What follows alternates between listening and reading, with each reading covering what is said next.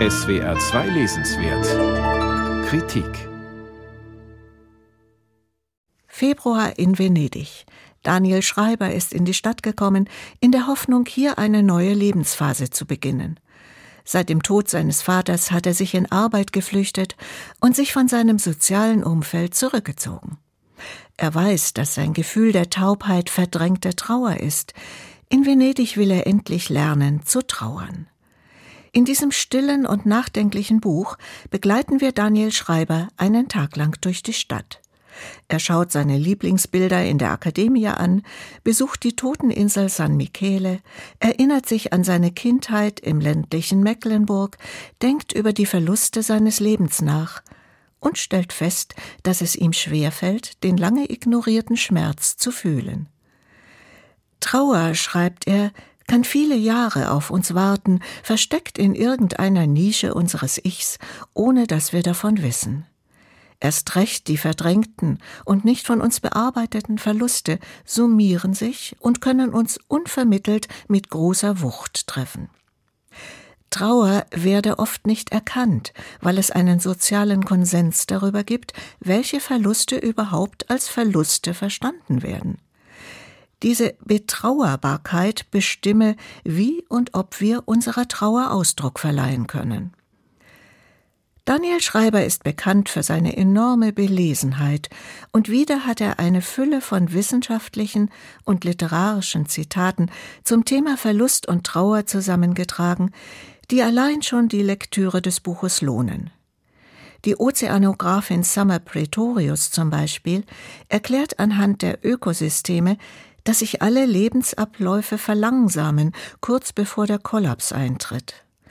An diesem Zeitpunkt verlieren die Systeme ihre Resilienz, ihre Fähigkeit, nach Störungen zu einem neuen Gleichgewicht zu finden. Daniel Schreiber fragt sich, ob nicht nur er persönlich, sondern auch unsere Gesellschaft bereits an die Grenzen der Resilienz gelangt ist. In seinem Leben sind nicht nur Menschen gestorben, er hat auch angesichts der Weltereignisse Hoffnung und Zuversicht verloren. Wir hätten, schreibt er, schon viel früher merken müssen, dass sich etwas verschiebt. Der voranschreitende Klimawandel, die Finanzkrise im Jahr 2008, die Fremdenfeindlichkeit und Homophobie haben ihm die Hoffnung auf eine freundliche Zukunft genommen. Daniel Schreiber ist 1977 geboren.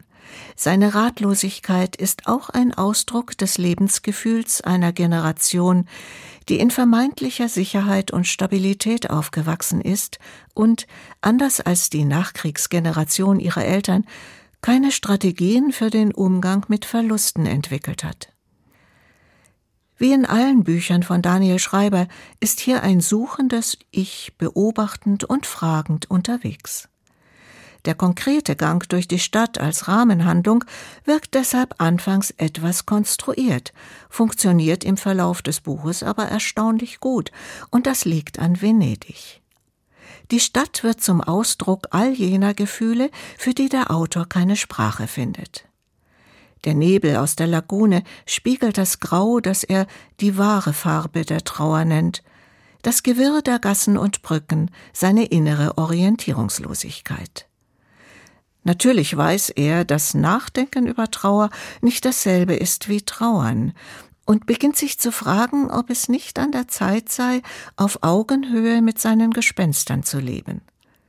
Erstaunt stellt er fest, dass die Venezianer dem drohenden Untergang ihrer Stadt zum Trotz weiterhin ihre köstlichen Pasticcini backen und Karneval feiern. Der Schluss des Buches deutet an, dass dieses gelebte Heitere dennoch letzten Endes das Geschenk ist, das Daniel Schreiber aus Venedig mit nach Hause genommen hat. Daniel Schreiber, Die Zeit der Verluste, 140 Seiten, Hansa Berlin, 22 Euro.